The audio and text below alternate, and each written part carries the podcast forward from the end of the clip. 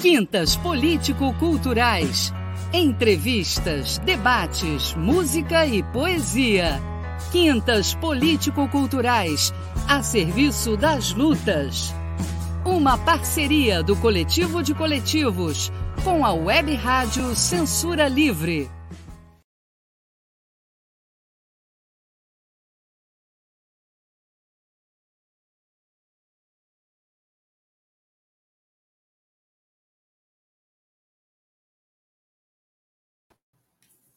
Olá, boa noite. Sejam bem-vindas, bem-vindos ao Quintas Política Culturais de hoje, um programa resultante da parceria do Coletivo de Coletivos com a Web Rádio Censura Livre. Hoje teremos o último programa do ano de 2022 e retornaremos na segunda quinzena de 2023 com novas atrações no mundo da cultura e da política. Fazemos esse programa de hoje num clima mais leve, pois depois de quatro anos de ataques sistemáticos às liberdades democráticas, a conquistas históricas da classe trabalhadora, a organização independente dos de baixo, a população negra, as mulheres e aos LGBTQIA+, aos povos da floresta e à própria floresta, enfim, de ataque aos parcos avanços civilizatórios que a humanidade, com muita luta, conseguiu conquistar sobre o sistema capitalista. Conseguimos, depois desses quatro anos, impingir uma derrota eleitoral importantíssima a Bolsonaro, que se transformou no centro gravitacional daquilo que chamamos de bolsonarismo, em suas diversas facetas: militaristas, negacionistas, fascistas e por aí vai. Para falar e debater sobre esse resultado eleitoral, convidamos as três organizações que entrevistamos na série Conheça a Esquerda Revolucionária no Brasil e que lançaram candidatos próprios para disputar o Partido Comunista Brasileiro, PCB, e o Partido Socialista. Juliette Pantoja, candidata a governadora pelo estado do Rio de Janeiro, informou que já teria um compromisso na data de hoje. Insistimos que poderia ser outro militante da UP, já que se tratava da posição do partido e não de candidatos. Infelizmente, não obtivemos retorno. Assim, iniciamos essa entrevista com Ciro e Eduardo, apresentando em 10 minutos as posições do PSTU e do PCB quanto ao resultado eleitoral e suas consequências. Nosso boa noite para o Ciro Garcia e Eduardo Serra Ciro Garcia, pela ordem alfabética, você inicia a exposição. Antes, simplesmente comunicar que Manuel Faria, que junto comigo estará nessa entrevista, estará chegando em breve. Ciro, a palavra é sua. Bom, boa noite, Júlio, boa noite, Eduardo, boa noite, Antônio, que está boa noite. Na, na logística. E boa noite né, a todos os seguidores dos Quintas Políticas Culturais. Aliás, é uma honra saber que nós vamos fazer o último programa hoje é, aqui do Quintas Políticas Culturais. É, e ano que vem estamos à disposição né, para outros debates. Bom, em relação a essa questão né, sobre o debate aí eleitoral e suas consequências, é, eu concordo com a introdução feita pelo meu amigo Júlio, né, no sentido de que, efetivamente, é, a vitória do Lula representou um grande triunfo eleitoral dos setores explorados e oprimidos do nosso país contra um projeto autoritário, contra um projeto é, antidemocrático, contra um projeto golpista. Né? Então, eu diria que foi uma vitória espetacular é, esse resultado eleitoral né, da vitória do Lula, mas dialeticamente, nem tanto pela vitória do Lula, mas pela derrota do, Bolsonaro. Essa é a questão central. Né? Nós conseguimos fazer com que um governo de, que nos impediu quatro anos de retrocesso em todos os sentidos, né? nos direitos sociais, nos direitos trabalhistas, nas questões das opressões, como já foi colocado, né? É, perseguições, o aumento né, do, do, racismo, da xenofobia, do feminicídios, de, da LGBTfobia, a dizimação né, dos povos originários, dizimação do meio ambiente, é, retrocesso nos direitos sociais e trabalhistas. Bom, sem falar né, o armamento de uma base de classe média branca, rica, né, é, através aí dos clubes de caças, uma base ideológica, né, que fortaleceu todo esse tipo de, de preconceito, intolerância religiosa, bom, perseguição, inclusive no exercício de direitos, como aconteceu no caso daquela menina e outros que, tentando fazer um aborto legal, foram perseguidos por esse, por esse, por esse governo, aborto dentro do que é a legislação do nosso país. Ou seja, uma tragédia total absoluta, pior governo da história da República do nosso país disparado, e, portanto, apesar da máquina eleitoral né, que foi utilizada, é, uma série de, de medidas eleitoreiras e, lamentavelmente, com a conivência, inclusive, da oposição, que, por medo, acabou permitindo que esse estado de coisa acontecesse, uma utilização como nunca vista na história do nosso país, da máquina pública, a grana que esse governo gastou, e, com tudo isso, ele foi derrotado eleitoralmente. Então, isso é uma vitória retumbante tá? do é, dos setores explorados e oprimidos do nosso país. E a sensação né, de alívio que se teve a partir da homologação do resultado, do, do anúncio do resultado, né, que todo mundo acompanhando ali, é, foi um momento assim de extrema é, felicidade para muitos. É, parece que o ar começou a ficar diferente. Né? E, e, e nós nos somamos a esse sentimento né, de, de vitória. O PSTU é, no segundo turno. Como você bem colocou, no primeiro turno lançamos a nossa candidata, a companheira Vera Lúcia.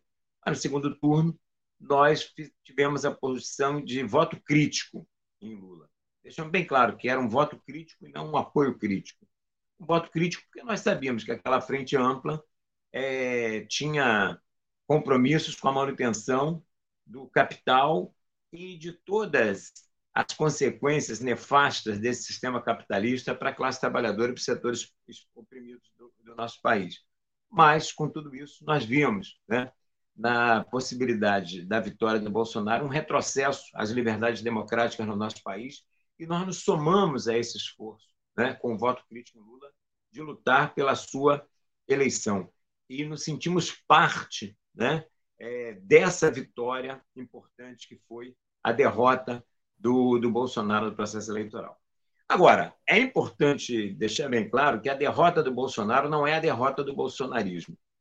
E o bolsonarismo, eu acho que apesar de todos os ismos colocados aí pelo Julião na sua introdução, ele representa mais que isso, né? Porque na verdade o bolsonarismo ele representa a extrema direita no nosso país, que apesar de derrotada eleitoralmente, é, sai desses quatro anos mais fortalecida e mais organizada que em 2018. Então, nós não podemos perder isso de vista. Né? E isso se manifestou imediatamente após a própria homologação do resultado eleitoral, com os bloqueios né, que começaram a pipocar nas estradas de maneira organizada. Né? Aquilo não foi, não teve nada de espontâneo, foi uma, é, totalmente organizado, com a conivência, quando não com apoio né, da Polícia Rodoviária Federal e das polícias militares dos estados, né? e, posteriormente, as manifestações golpistas é, em frente dos quartéis militares, que continuam até o dia de hoje. Né? Bom, é, tudo isso mostra que essa extrema-direita, que tem como seu maior símbolo Bolsonaro, e que sai com um capital político importante, porque, apesar de derrotado eleitoralmente, ele teve quase 49,1% dos votos válidos, o que mostra que é um capital político inegável, né? Mas é óbvio que não dá para você pensar que essas 49,1% de pessoas que votaram no Bolsonaro são é, de extrema direita. Muito pelo contrário. Ali também tem um monte de voto antipetista, ali tem um monte de voto é, de, de, aquela coisa do, das medidas eleitoreiras que foram é, beneficiados com o auxílio emergencial, aqueles que a, a, a covardia, né, que foi a própria questão do consignado em cima do auxílio emergencial, quer dizer, você tirar de um cara que não tem nada, você colocar o cara no hall de, de, de, de endividar, uma série de coisas absurdas, mas entrou aí nessa, nessa nesse conjunto de, de, de, votos aí que compuseram essa total. O número de votos, eu acho que ideológico mesmo, dessa extrema-direita, é bem menor que isso. Mas sai com saldo de organização desses quatro anos, né? de desmantelamento, de, do, do Estado, de aparelhamento de várias instituições, principalmente as. Três minutos, tá certo. Quanto? Três. Tá, valeu. É, minha vez é quando estiver faltando um. É, é, o, a, o desmantelamento das polícias federal, Polícia Rodoviária Federal, é, a cooptação das polícias militares, então, quer dizer, tudo isso, sem falar, né? de apoio de milicianos e outras coisas mais, né? Essa base, mas é um, é um percentual menor, né? Mas que sai profundamente, profundamente organizado. E aí eu quero entrar já na questão do que está colocado para frente. Primeiro, é, registrar aqui que em relação a um profundo, do nosso ponto de vista, houve um profundo equívoco né, na postura do PT, né? Que é o maior partido da esquerda e é quem encabeça o governo de, de transição de deixar nas mãos das instituições da democracia burguesa, das instituições do Estado Democrático de Direito, o combate a essas manifestações golpistas, quer seja nas estradas, quer seja nas portas dos quartéis. Nós achamos isso extremamente equivocado, porque nós achamos que a, o, o papel que caberia ao PT e aos demais partidos de oposição, inclusive os que compõem o governo, mas o conjunto da, da oposição de esquerda, dos movimentos sociais organizados, então, era ir para as ruas, porque somente através da mobilização independente da classe trabalhadora e dos setores explorados e oprimidos, nós podemos derrotar o bolsonarismo. Essa é a questão. Nós só vamos derrotar. Houve uma derrota eleitoral, mas o bolsonarismo, ou seja, essa extrema-direita, só vai ser derrotada pelo povo né, explorado e oprimido de uma maneira organizada e independente. E, para terminar, nesse minuto que me falta, é, nós temos que estimular, desde agora, essa oposição de esquerda é, é, de maneira independente dos setores explorados, dos setores oprimidos, para pressionar é, o novo governo, né, que vai ser um governo pior do que foram os governos anteriores petistas. É uma frente ampla que já é maior que a frente ampla que concorreu às eleições. O governo de transição já é muito mais amplo, né, em todos os sentidos. Setores da burguesia, como Pérez Arida, bom, é, Henrique Meirelles, e toda uma série de coisas, e que já sinaliza que vai ser um governo de manutenção né, dos interesses do grande capital, com, é, por exemplo, é, com os grandes grupos da educação privadas na transição para discutir educação. Que educação pública, gratuita e de qualidade você vai discutir servindo aos interesses do grande capital privado da educação? Sem falar da questão do. Ele já começa usando o jatinho de um das maiores expoentes da saúde privada, e é onde é que você vai discutir mais verbas para um SUS, fazendo, é, estando conivente com, essa, com a saúde privada que enriqueceu enormemente durante essa pandemia. Então, o que está colocado para nós, quanto perspectiva, é a formação de uma oposição de esquerda, né? uma organização independente dos setores explorados, setores oprimidos, tá? para levantar uma pauta de reivindicações, de exigências né? ao ao novo governo, no sentido de é, revogação da reforma trabalhista, revogação da reforma previdenciária, restatização da Eletrobras, restatização né, das empresas que foram privatizadas anteriormente, como Vale do Rio Doces e outras, e uma pauta né, de reivindicações que, de fato, atenda aos interesses da, da necessidade da classe trabalhadora no nosso país, coisa que, lamentavelmente, nós não vemos como perspectiva que isso vai ser como parte prioritária desse governo, que já, já desde a transição, é chantageado né, pelo chamado Deus Mercado, pela grande imprensa, no sentido de quem vai ser o nome daqui, quem vai ser a economia e tal. E, e, e só para encerrar, Júlio, é, só quero dizer o seguinte: é, nós temos que pressionar também para que Bolsonaro, sua família e seus asseclas sejam punidos por todos os crimes que cometeram durante esses quatro anos. Porque, lamentavelmente, a história das transições políticas no nosso país, desde a independência até os dias de hoje, é a história das negociações por cima, das conciliações e da impunidade. E nós temos que exigir que esses canalhas cumpram, é, paguem pelos seus crimes e o lugar deles é na cadeia. Ok, Ciro, obrigado. É, você falou quatro minutos a mais, tempo que vai ser concedido para o Eduardo também, para a exposição dele. Saudar o Manuel aí com nosso boa noite. Chegou o Manuel para completar o time. E eu passo a palavra para o Eduardo.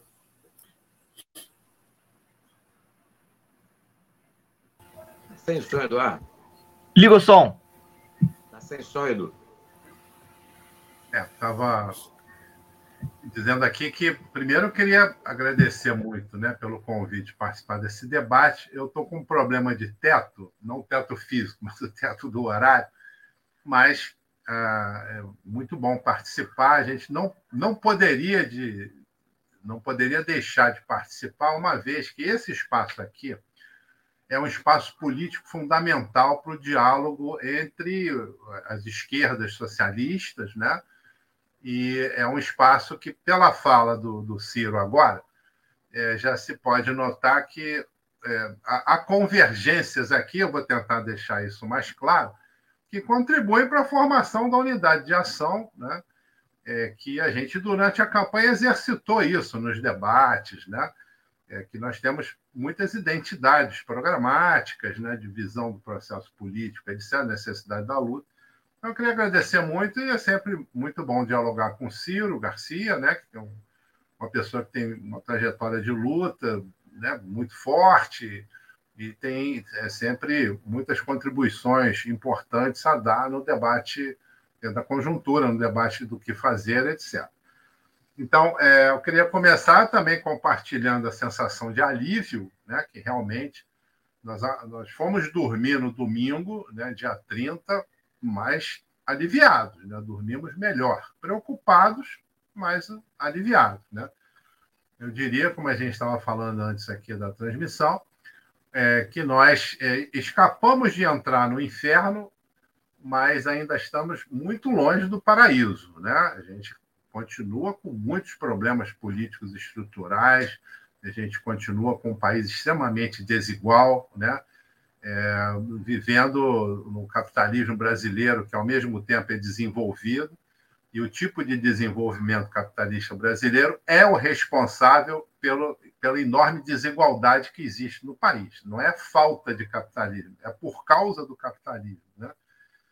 É, então, a gente vê também né, que há uma onda internacional que fortalece a extrema-direita, que inclusive se fala né, entre si, tiveram derrotas importantes no plano eleitoral, mas repara que essas derrotas no plano eleitoral elas também se deram por uma pequena margem, uma vez que é, o bloco que está no, as forças que estão no poder, elas agregam segmentos da sociedade, forças políticas e, e fortalecem esse bloco, né? Então, nessa eleição, nós tivemos, além do, do núcleo duro do bolsonarismo, né, do apoio das empresas, é, madeireiras, das empresas, grande parte do agronegócio, né, dos mineraleiros, parte do capital financeiro, além dessa base, é, a gente teve também o apoio né, de, de uma, uma, parte da população, a base mais popular, né, que é ganha para esse pensamento conservador, pela manipulação de muitas igrejas, né, que, cujos líderes talvez nem acreditem em Deus, né, sejam pessoas que puxam é, organizações quase que empresariais, que manipulam a fé das pessoas. Né?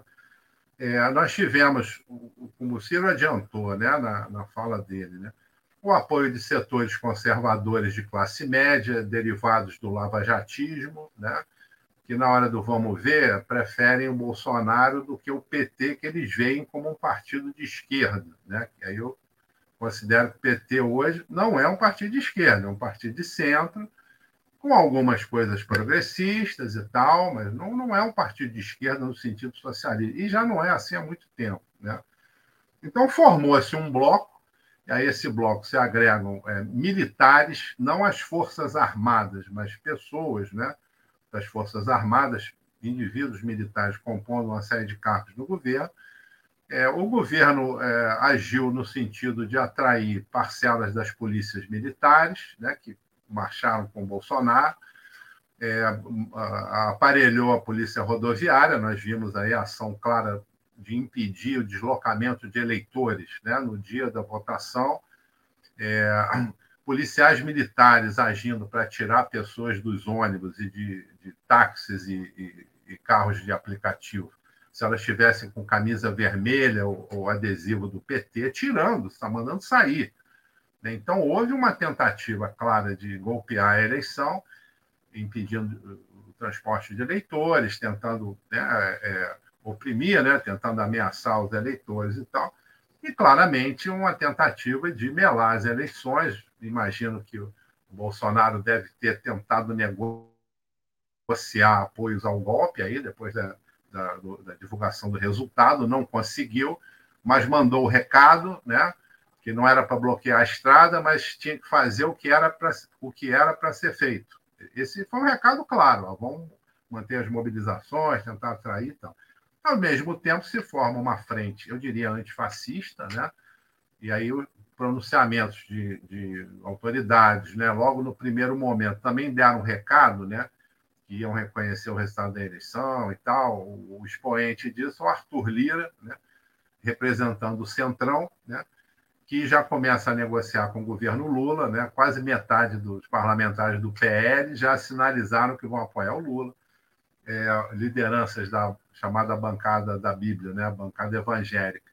É, o que eu, a informação que eu tenho é que eles pediram um tempo ao Lula para negociar uma transição para o apoio. Né?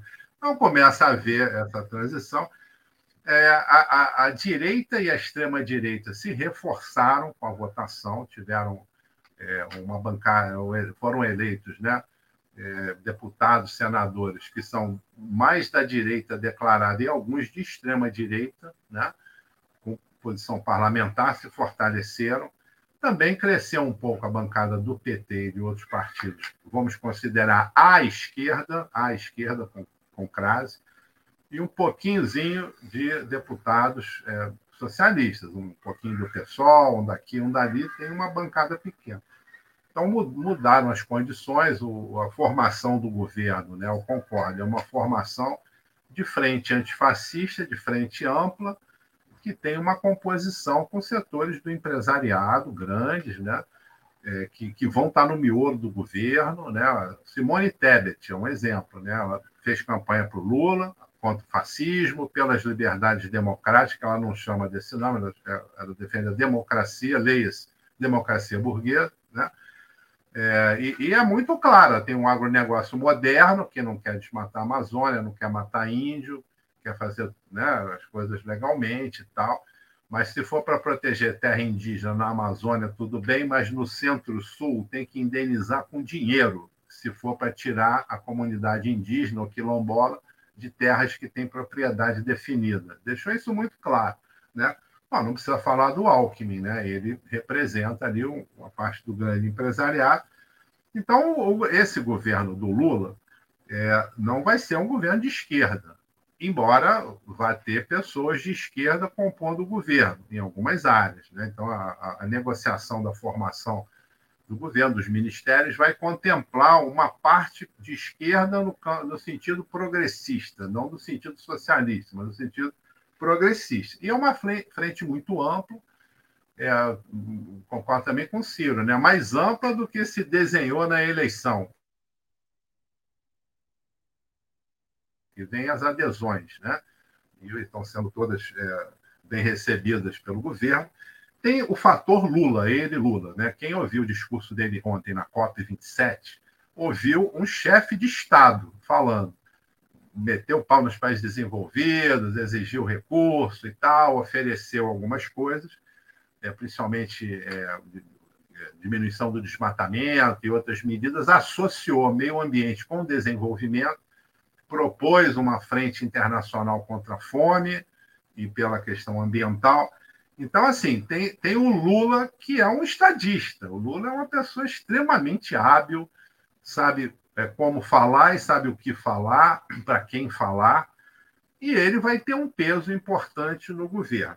No entanto, na base econômica, eu não tenho nenhuma dúvida que vai ser mantido a, a, a, vão ser mantidas as políticas liberais no sentido da economia privada, no sentido de pouca interferência do Estado nos rumos, talvez um pouquinho aqui, um pouquinho ali, no sentido da retirada de direitos, no sentido de é, atender apenas aquelas demandas dos mais pobres, com a manutenção do auxílio, com algumas políticas né, compensatórias, talvez mais abrangentes um pouco, mas é, o, o, pau vai quebrar em cima da classe trabalhadora. Não, não vai mudar o modo de acumulação do Brasil, é em cima da exploração do trabalho da retirada de direitos, da precarização do trabalho, né, da informalização do trabalho né, na maioria dos setores. Então, não tenhamos dúvida quanto a isso.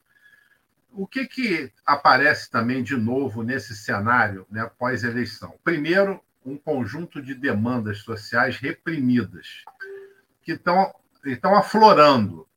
E me parece que os setores conservadores estão entendendo que tem que atender pelo menos parcialmente ou minimamente. Tem um, tem um acúmulo de demandas sociais, um desemprego altíssimo, a miséria cresceu, a desesperança, os sistemas públicos destroçados de educação, de saúde, né? de sistemas básicos de, de transporte, de saneamento. Então, tem uma, uma demanda reprimida aí. A outra coisa que parece consenso é a necessidade de desbolsonarizar ou desfascistizar o Brasil me parece que isso é um elemento é, presente na formação dessa frente. O problema é, é, até que ponto, né? em que ações, em que medida. Então, algumas coisas simbólicas estão acontecendo. Aquele vereador do Rio foi processado, foi preso, né? aquele estuprador aí.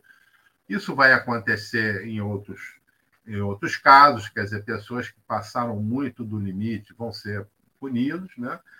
É, e agora vem essa essa, esse debate né, que o Ciro apresentou do que fazer nós, esquerda socialista. E aí, além de, do PCB, do PSTU, tem outras forças que se colocam nesse campo, né, que devem estar dialogando para tentar, ao máximo possível, agir de forma unitária. Né? Então, a primeira coisa é um programa de lutas, uma vez que nós não vamos trabalhar, no primeiro momento, para puxar um fora Lula, primeiro momento, né? É, não vamos fazer isso. Mas nós vamos pressionar o governo, sim. O fato do Lula ter derrotado o Bolsonaro, eu concordo, foi o grande saldo da eleição, foi a derrota do bolsonarismo, tirar os fascistas do, do, do, núcleo central do Estado, esse é um resultado importante, né? mas é, isso não quer dizer que a gente vai assinar embaixo o que o governo Lula fizer. Né?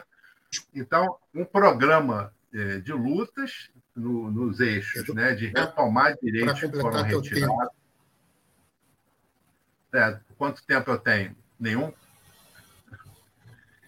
É, é só para fechar, Não, então. Um tá, é um programa né, que é, propõe a retomada dos direitos que foram retirados, que propõe novos direitos para a classe trabalhadora, é, nós temos a proposta de um plebiscito revogatório das reformas, reforma trabalhista, reforma da Previdência, fazer um grande movimento político para realizar um plebiscito revogatório. Também da reestatização de empresas né, que foram é, privatizadas, a reforma agrária, botar na pauta isso, pressionar para que ela volte a ocorrer de forma é, efetiva, né? É, e também as investigações sobre o governo Bolsonaro, Bolsonaro, as ações do governo e do, da família. Isso aí tem a gente tem que puxar isso. E para fechar, eu concordo com a avaliação que o, PT não puxou a ocupação das ruas para enfrentar as tentativas de golpe, eles foram um erro. Como foi um erro não ter ficado na rua no movimento fora Bolsonaro. O PT apostou tudo na eleição, né, com a convicção de que ia ganhar, e deixou de ocupar o espaço das ruas. Isso a gente tem que reocupar imediatamente com, com esse programa, um programa de luta, pressionar o governo, estar atento às ações do governo e, ter a nossa pauta da esquerda socialista, né? que a gente deve manter é, de forma é, veemente né? e com muita participação é, popular. Então, a primeira intervenção, até porque eu não tenho mais tempo, então Obrigado aí pela atenção.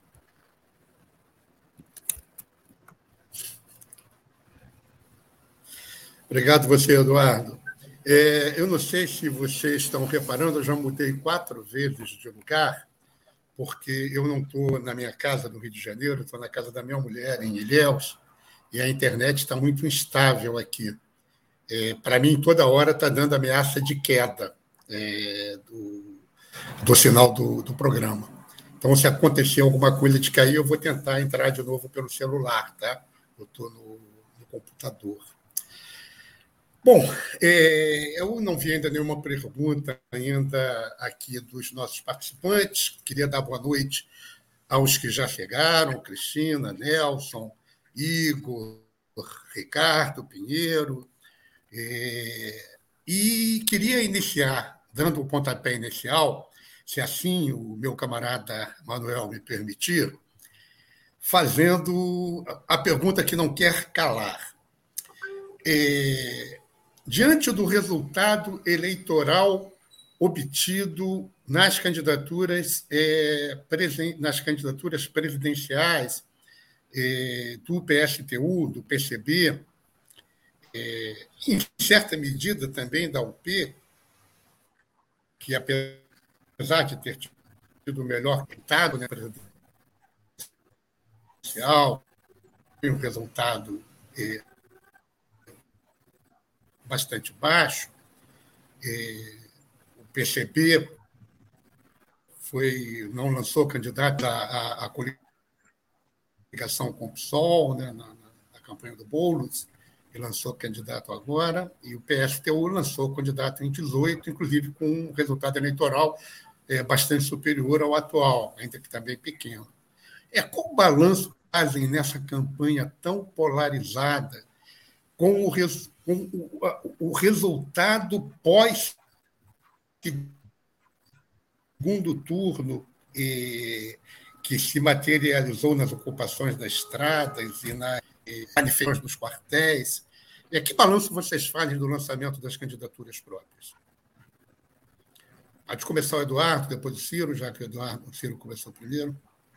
Bom, é, eu, eu entendo né, que foi um acerto dos nossos partidos, né, os três foram citados aqui, o PSTU, o PCB e a UP, de ter lançado candidatos próprios. Nós tentamos uma candidatura unificada, os três partidos conversaram entre si, mas nesse momento não foi possível né, que isso ocorresse. A gente de forma alguma, né, está fechado a novas conversas numa próxima oportunidade de eleição, né, para ter uma chapa unificada da esquerda socialista. É, é, mas, assim, não, mesmo não tendo convergido para uma chapa unificada, é, nós apresentamos candidaturas que levaram ao debate um programa político e o, esses três partidos com, com diferenças, com nuances, né, com ênfases diferentes, mas se apresentaram como é, apresentaram um programa anticapitalista. E isso marca um espaço, né, uma vez que o PT não se apresenta assim, até porque não, não, não sei se é isso, acho que não, né? E outros partidos da esquerda, alguns que se colocam no campo socialista, não se apresentaram com um programa assim se apresentaram com um programa mais rebaixado, com ênfase em, em, outras questões que não o embate entre capital e trabalho. Né? Então, é, é, é essa, essa postura né, e, o, e o programa anticapitalista ele teve repercussão. Eu acho que, é, no meu caso, do Ciro, da Juliette, nós tivemos índices elevados de intenção de voto. Então, nos primeiros meses, a gente oscilou, um subiu, outro desceu, mas nós, nós pontuamos muito tempo nas pesquisas. Né? No final do processo, é, vem a questão do voto útil.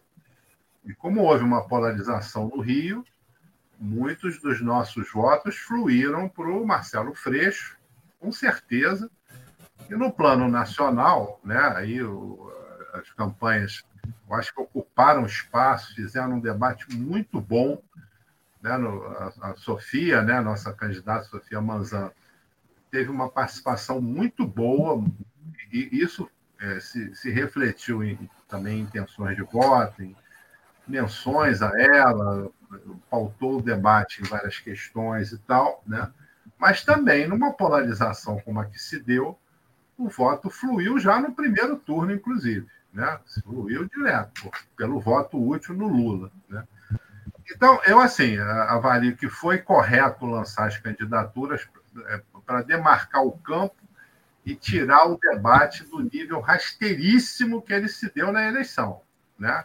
Nós conseguimos fazer isso nos espaços onde a gente teve influência e em outros espaços também maiores, né, que oferecidos durante a campanha. E acho que as nossas forças, eu posso falar pelo PCB, é, tiveram esse saldo político que vai para além da eleição, né, fica uma referência mais forte, e também um saldo organizativo. Quer dizer, muita gente nos procurou durante a eleição, querendo saber como funciona, se pode entrar, como é que entra e tal.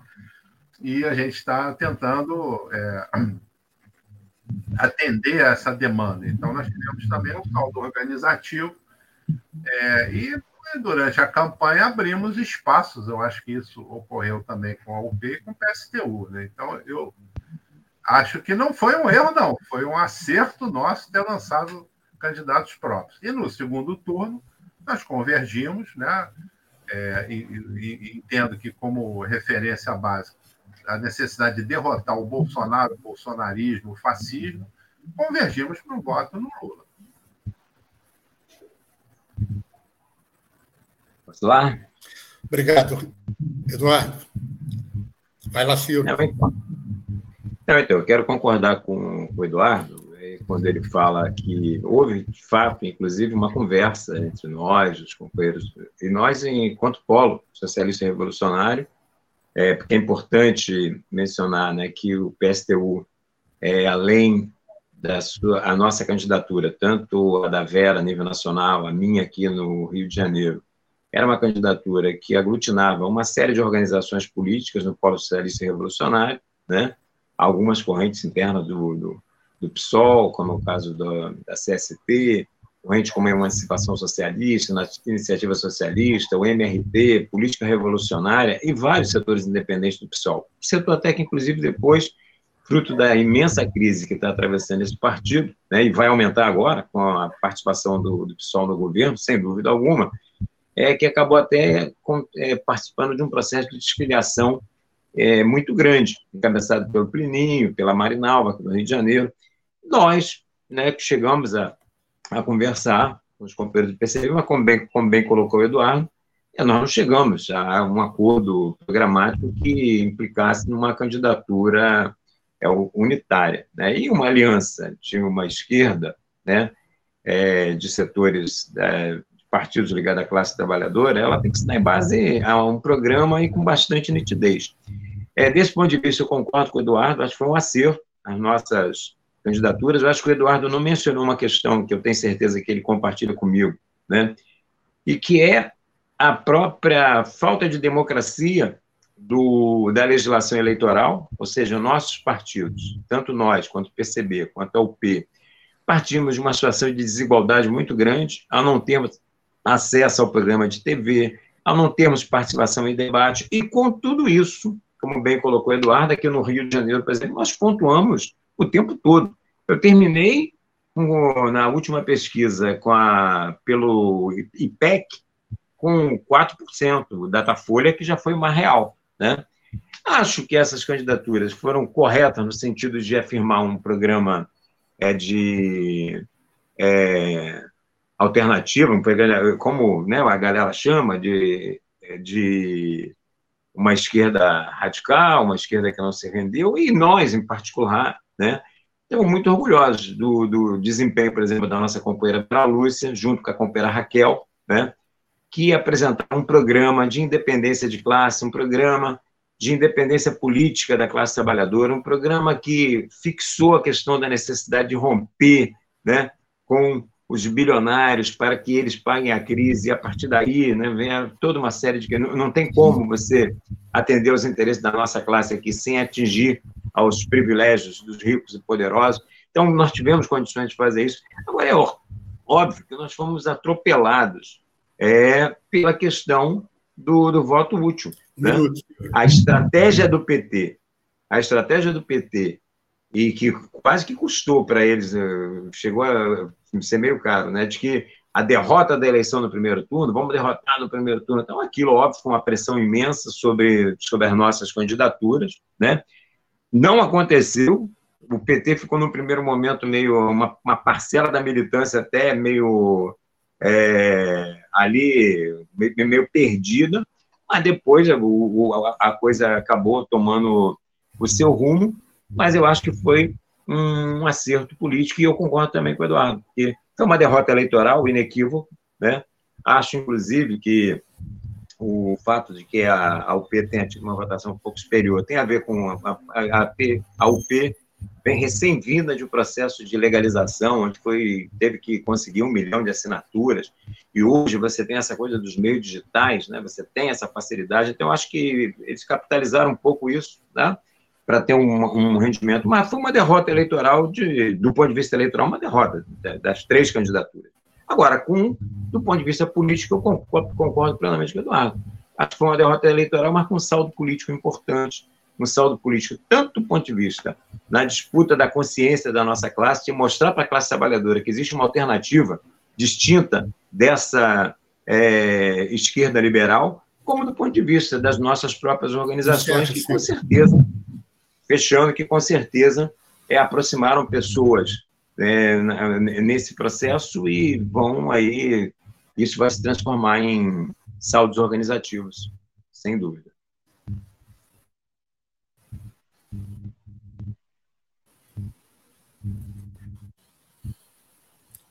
Beleza, Ciro, obrigado.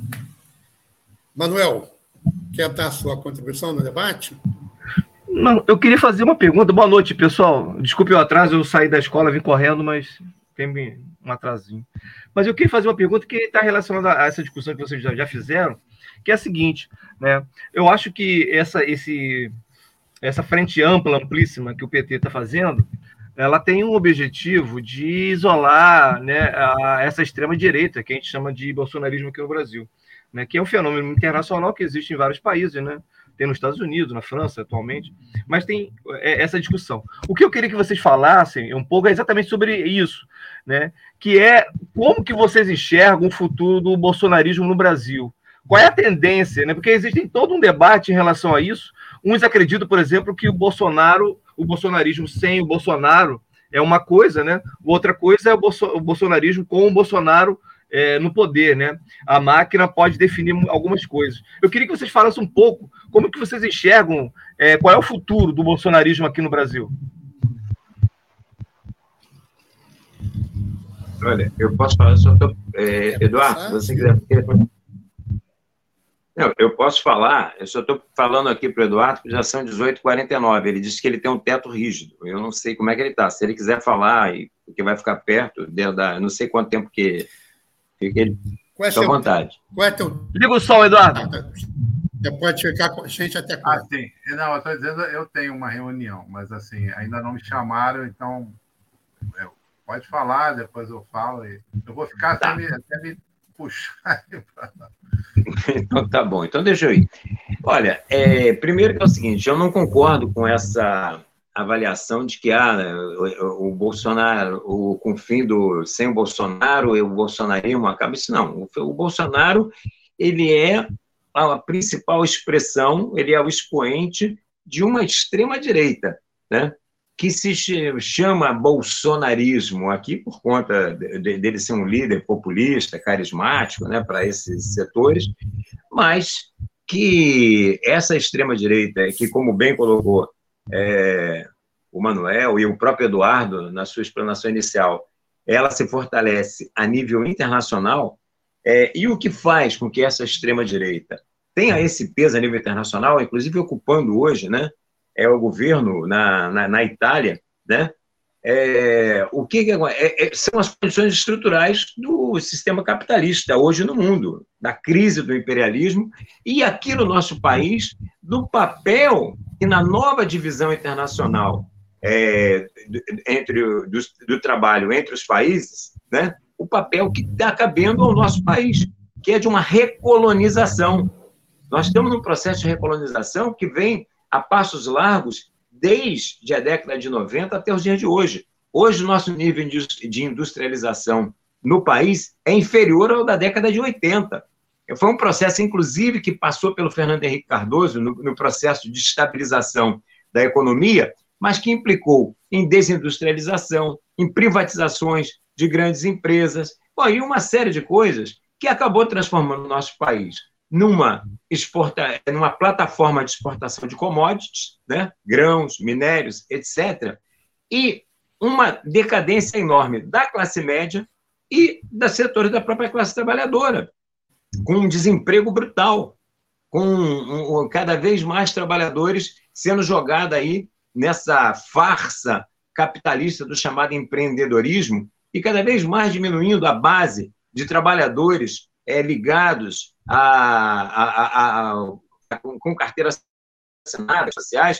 Então, você tem uma situação, uma classe média que se está vendo o seu nível de vida cair a cada dia, o seu padrão de vida se deteriorando, um setor da classe, própria classe operária, desempregada, aumentando o exército industrial de reservas enormemente, e isso faz com que essa insatisfação de setores da nossa classe, porque a classe média é parte da classe trabalhadora, né? a classe operária é a nossa classe por excelência, mas esses setores, esse grau de insatisfação, seja fácil, muito fácil de manipular contra uma democracia burguesa, contra um regime que está em crise, né? não só aqui, mas no mundo.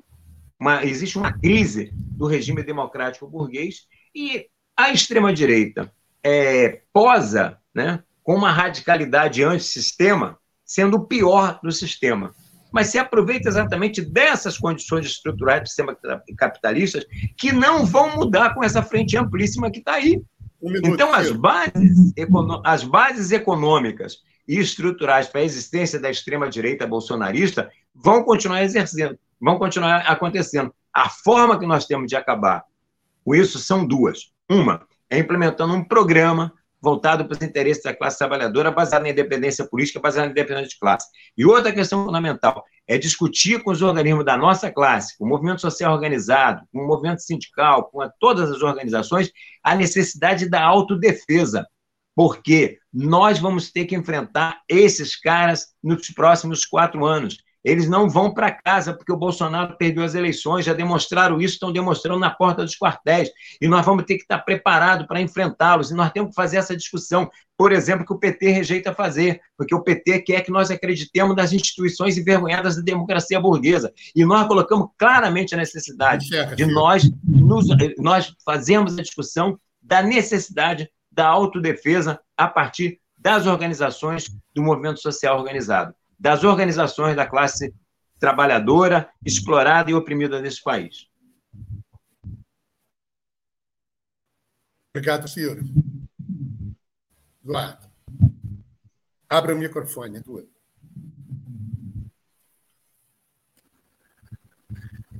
Impressionante, a gente trabalha com isso aqui, sempre erra na coisa do microfone, mas vamos lá.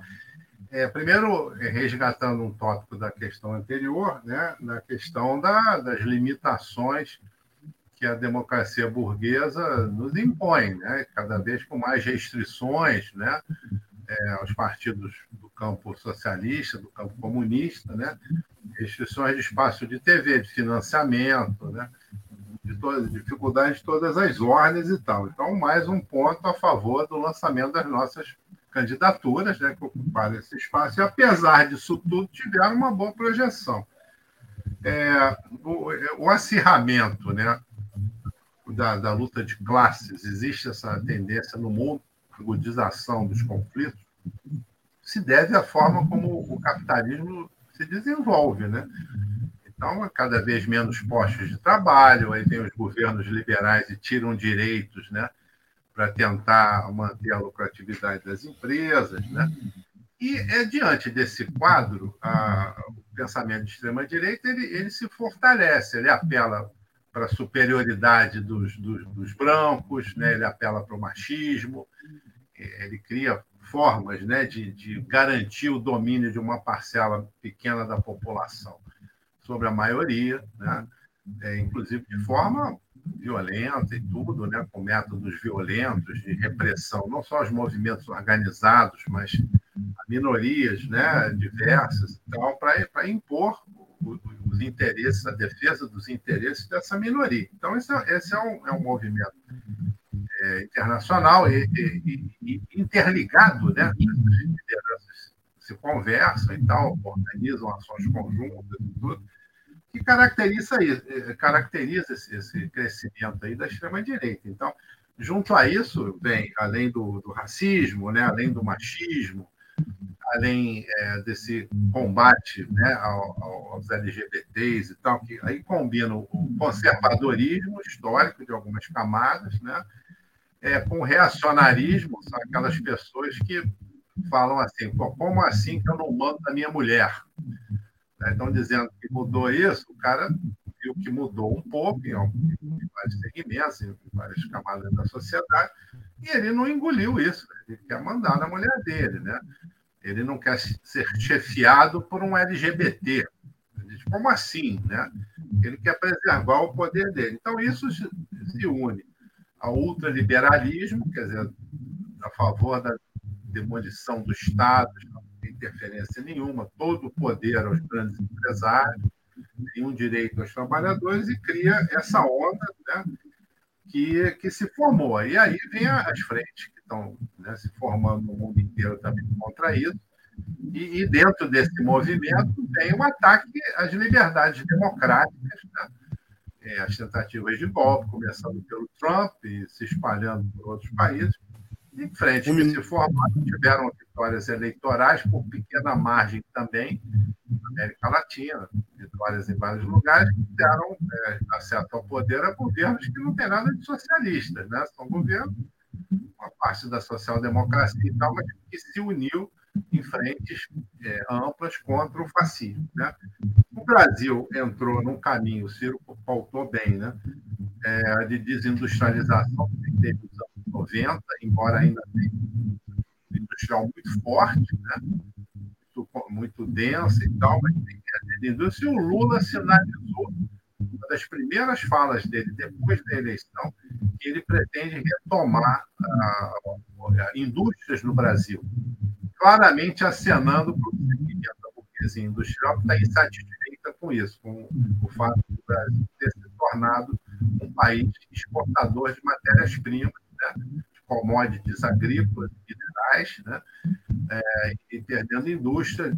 O Brasil está perdendo indústria e está complexificando a sua indústria. Ela está fazendo coisas cada vez mais simples, importando coisas mais sofisticadas. A palavra é bonita, descomplexificando. Né?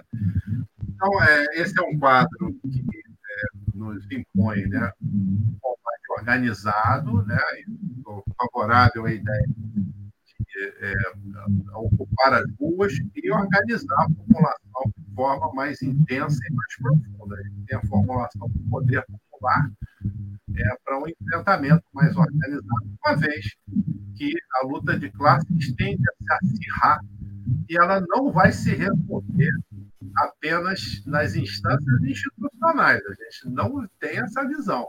Não vamos chegar ao socialismo por votações, bancadas mais progressistas, mais à esquerda, não, não vamos chegar. E mais do que isso, a gente não vai é, conseguir deter o avanço dessas políticas, o avanço da exploração do trabalho, é, apenas com pronunciamento. Tá? Vamos ter que estar e vamos ter que estar muito organizados na base social.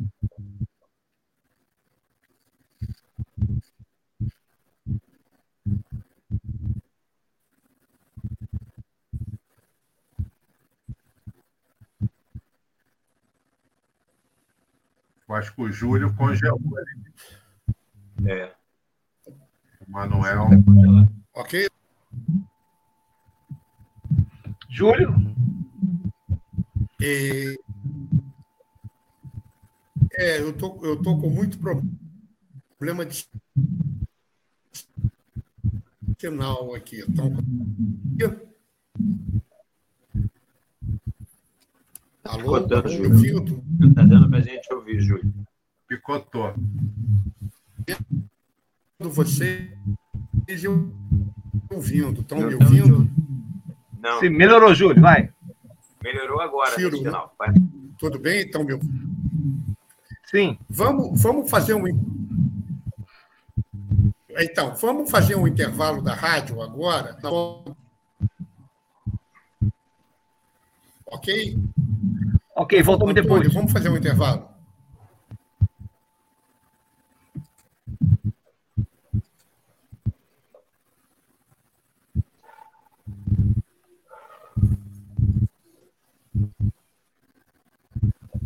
Para manter o projeto da Web Rádio Censura Livre de uma mídia alternativa, buscamos apoio financeiro mensal ou doações regulares dos ouvintes, de amigos e parceiros, já que não recebemos recursos de grandes empresas, políticos ou partidos. Seja um apoiador regular e ouça o agradecimento no ar durante as edições dos nossos programas. Sua ajuda é muito importante para nós. Enviamos prestação de contas mensal aos nossos apoiadores. Temos uma vaquinha virtual permanente. Anote o endereço virtual apoia.se barra CL Web Rádio. apoia.se barra CL Web Rádio. Saiba mais sobre a emissora no WhatsApp 21 96553 8908. Web Rádio Censura Livre. A voz da classe trabalhadora.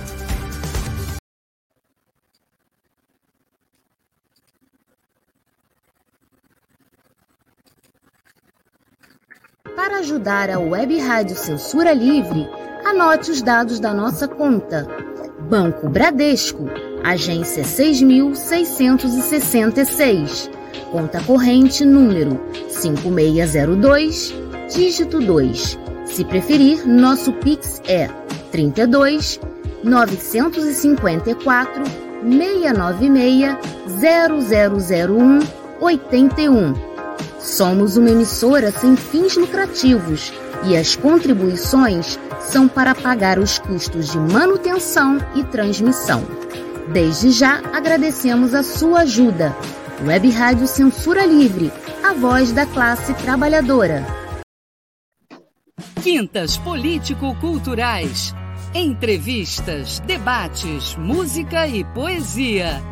Quintas Político-Culturais, a serviço das lutas. Uma parceria do Coletivo de Coletivos com a Web Rádio Censura Livre.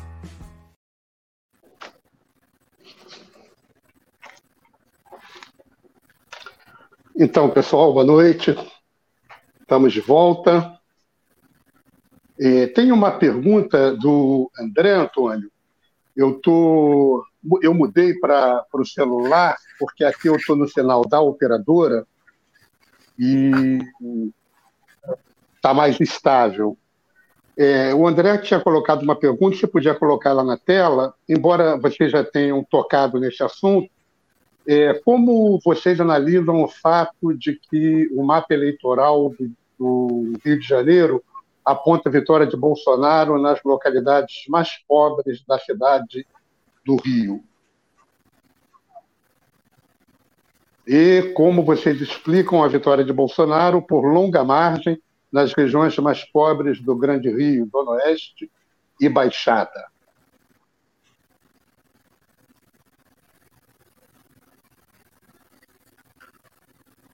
Querem pegar algum de vocês? É, posso começar aqui. É... Ah, então, o, o, fenômeno é da, de, de, uma confluência de fatores, né? É, que tem base nessas populações de mais baixa renda, né?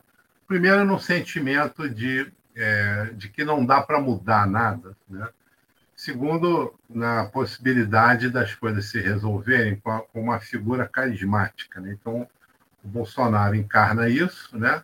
denuncia o sistema, né? Sistema, ele se colocou como candidato antissistema, está tudo muito ruim e tal, esses políticos e tal, metendo pau no sistema político. Ele, com, é, colocando valores conservadores né, e pintando é, a, a, esquerda né, é, como é, defensora de coisas como o fim da família, etc., ele pega uma parte desse eleitorado que tem uma base conservadora. Né? Então, quando acusa a esquerda de querer acabar com a família, por exemplo, né? É, a, acusa a esquerda de criar uma cartilha para ensinar as pessoas a serem LGBT, né? que foi, o PT foi acusado disso e tal a própria manipulação da religião, né? Quer dizer, a religião chega, em, em muitos casos, eu diria, chega de forma positiva para tentar dar conforto, dar apoio, né? Tem igrejas sérias e tal que atuam com, com, com essa camada da população. E que mas tem um outro lado também que manipula, né? A pessoa vai a uma igreja dessas, né? Evangélicas e tal, e recebe um apoio e a vida dela melhor ela consegue um emprego e tal, ela vai dizer que foi a igreja que conseguiu isso, a fé dele que moveu e tal. Esse pastor chega e fala para ele votar no Bolsonaro, ele vota. Né? Então, é uma série de fatores né, que é, contribui para isso. O Bolsonaro acusando né, o PT, a esquerda, de serem corruptos, ele é antissistema. Né? Ele encarna isso tudo. É, isso se soma né, e faz promessas, e, e, aí vem a parte da manipulação eleitoral, do auxílio Brasil votado para dois meses no final do, do período, não estava nem no orçamento para o ano que vem, mas as pessoas veem aquele dinheiro na mão, né? e uma série de ações de apoio a pequenos grupos localizados. Então, assim, reflete essa onda conservadora geral é, e, e tem o impacto da manipulação das eleições, né? E outras coisas, né, que a esquerda foi acusada, né, de defender bandido, por exemplo, né, que a esquerda defende os bandidos com os direitos humanos, eles falam assim, né? É, e eles querem matar bandido e tal. Para aquela população ali exposta à violência, essa pode ser uma proposta sedutora, né? Se livrar do crime, né? quando na realidade boa parte do crime é organizado, boa parte estava apoiando o Bolsonaro, né? é, e milícias, etc., por causa da, por conta da possibilidade deles fazerem parte de um outro poder, esse poder fascista, né, num Estado diferenciado, opressor e tal. Né? Como diria que mais ou menos por aí para começar o debate. Beleza, Eduardo, obrigado. E, Ciro, colocar algo a respeito? Olha, tem, tem, tem. Eu acho que tem é, esses aspectos aí que o Eduardo coloca, mas tem um para mim que, que é central e tem a ver exatamente com a degradação é, econômica do Rio de Janeiro. Né? Se tudo isso que nós falamos em relação ao Brasil, processo de desindustrialização e tudo que a gente fala é um dado de uma realidade, no Rio de Janeiro isso é mais extremado. É, por exemplo, é, uma das grandes vitórias que nós tivemos nesse processo eleitoral foi termos elaborado um programa né, para o Estado do Rio de Janeiro, a partir de é, dados que nós conseguimos, é, contratamos com o ILAES, né, Instituto Latino-Americano de Estudos Socioeconômicos, né, e nos apropriamos de uma realidade do Rio de Janeiro de uma forma que a gente, é, com muito mais é, capacidade do que antes desse processo eleitoral.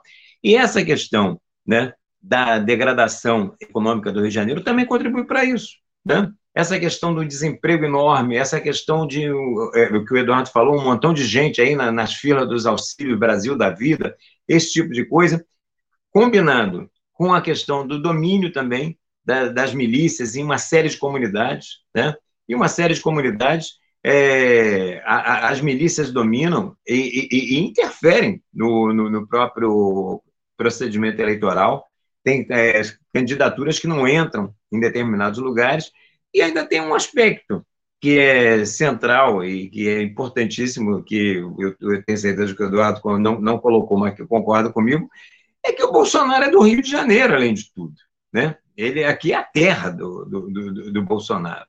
Então, é, essas manipulações todas que o Eduardo colocou, essa utilização né, desses mercadores da fé, essa questão do, de manipular o sentimento conservador da, da população com uma série de factores, de mentiras, bom, uma série de, né, tanto em relação à esquerda como em relação à questão dos costumes, né, não é nem a questão de ser de esquerda, né, é a questão de pô, defender o direito à diversidade, o direito é, da, da, prática religiosa de matriz africana, o direito dos LGBTs, o direito à questão dos negros, das mulheres, e tudo isso é manipulado né, por esse setor e tudo isso a serviço do capitalismo, porque a opressão ela é parte da inerente das necessidades do capital, porque ela divide a nossa classe, além de tudo, ela ajuda a dividir a, a classe trabalhadora e aumenta a superexploração. Haja visto que a mulher ganha menos no mercado de trabalho que o homem, que o negro ganha menos que o branco, que a mulher negra, então, nem se fala. Aqui a população LGBTQIA+, a única coisa que tem como opção de mercado é o telemarketing e, e trabalhos precários e tal. Então, tudo isso é uma necessidade do capitalismo, essa, essa questão da opressão, e combinando com essa questão da, da degradação econômica aqui, faz com que esses apelos da ultradireita, né, dessa extrema-direita bolsonarista, tenham, infelizmente, vazão, é, tanto em setores da classe média como setores da própria classe trabalhadora, principalmente setores que estão mais precarizados.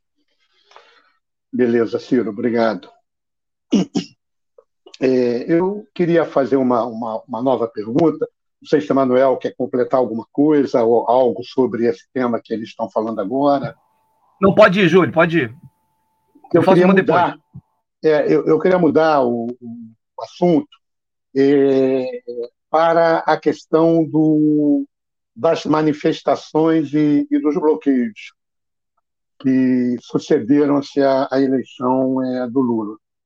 Porque, de uma forma geral, é, essas questões são questões anormais, digamos assim, é, dentro do próprio regime democrático burguês, é, perfeito né, do regime democrático burguês é, que baseia-se no Estado de Direito, né?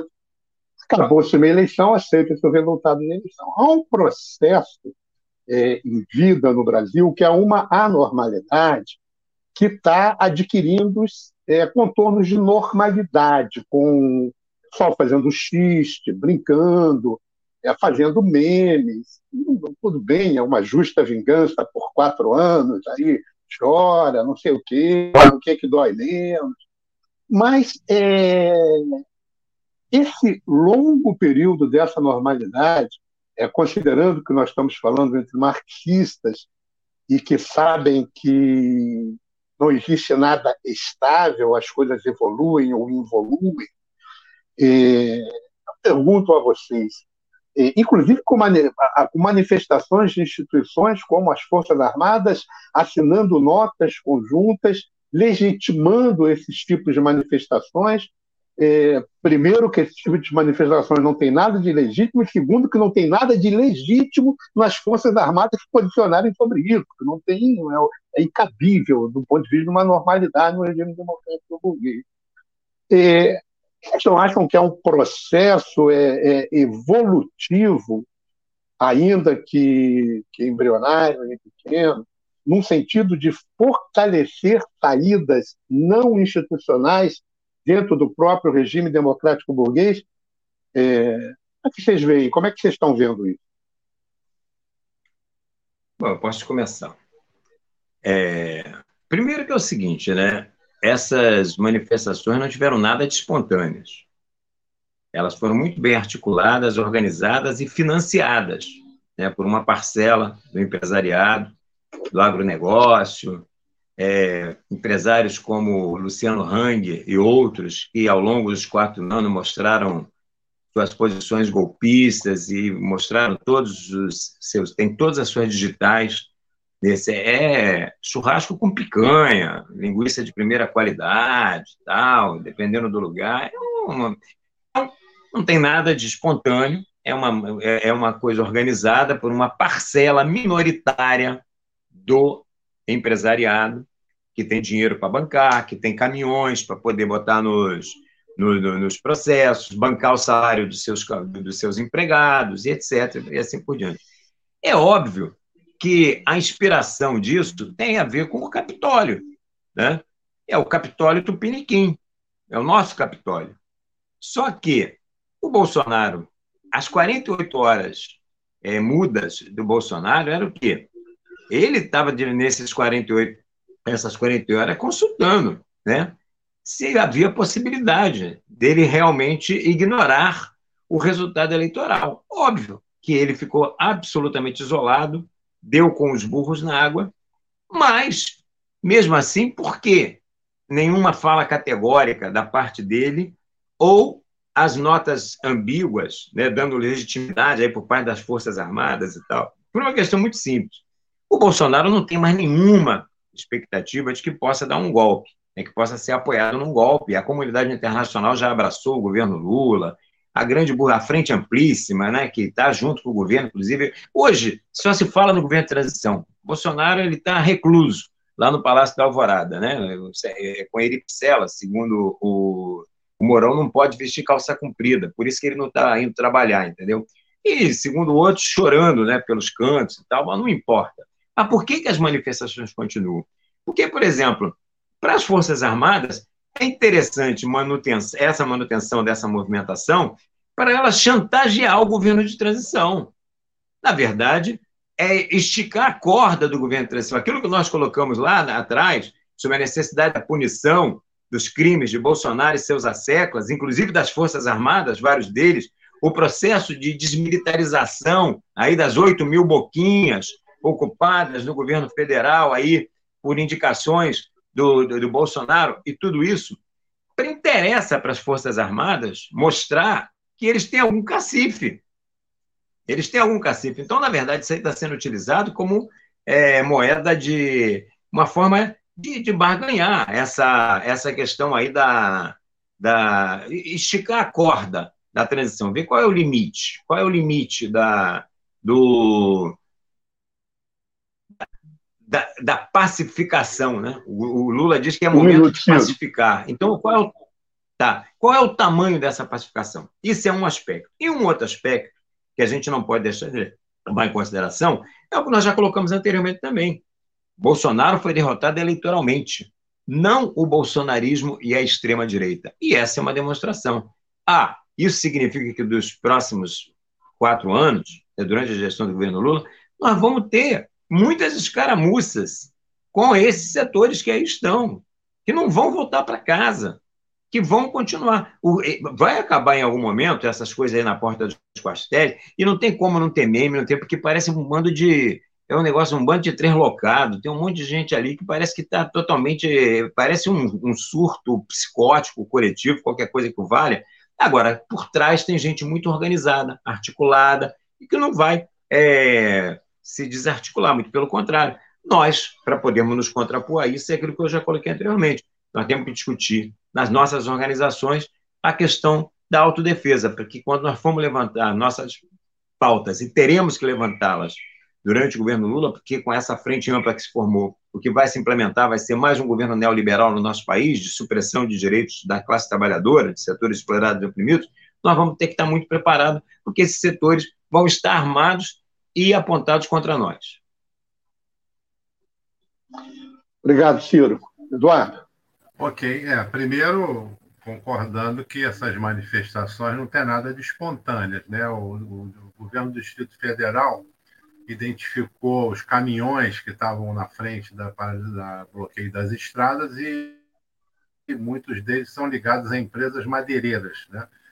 E certamente outros vão ser identificados com essa vinculação. Ali é, é, tem dinheiro ali por trás, né? como teve na, na época do, do golpe do Chile, né? do Allende. Foi isso aí, bloqueio de estrada, não sei o quê.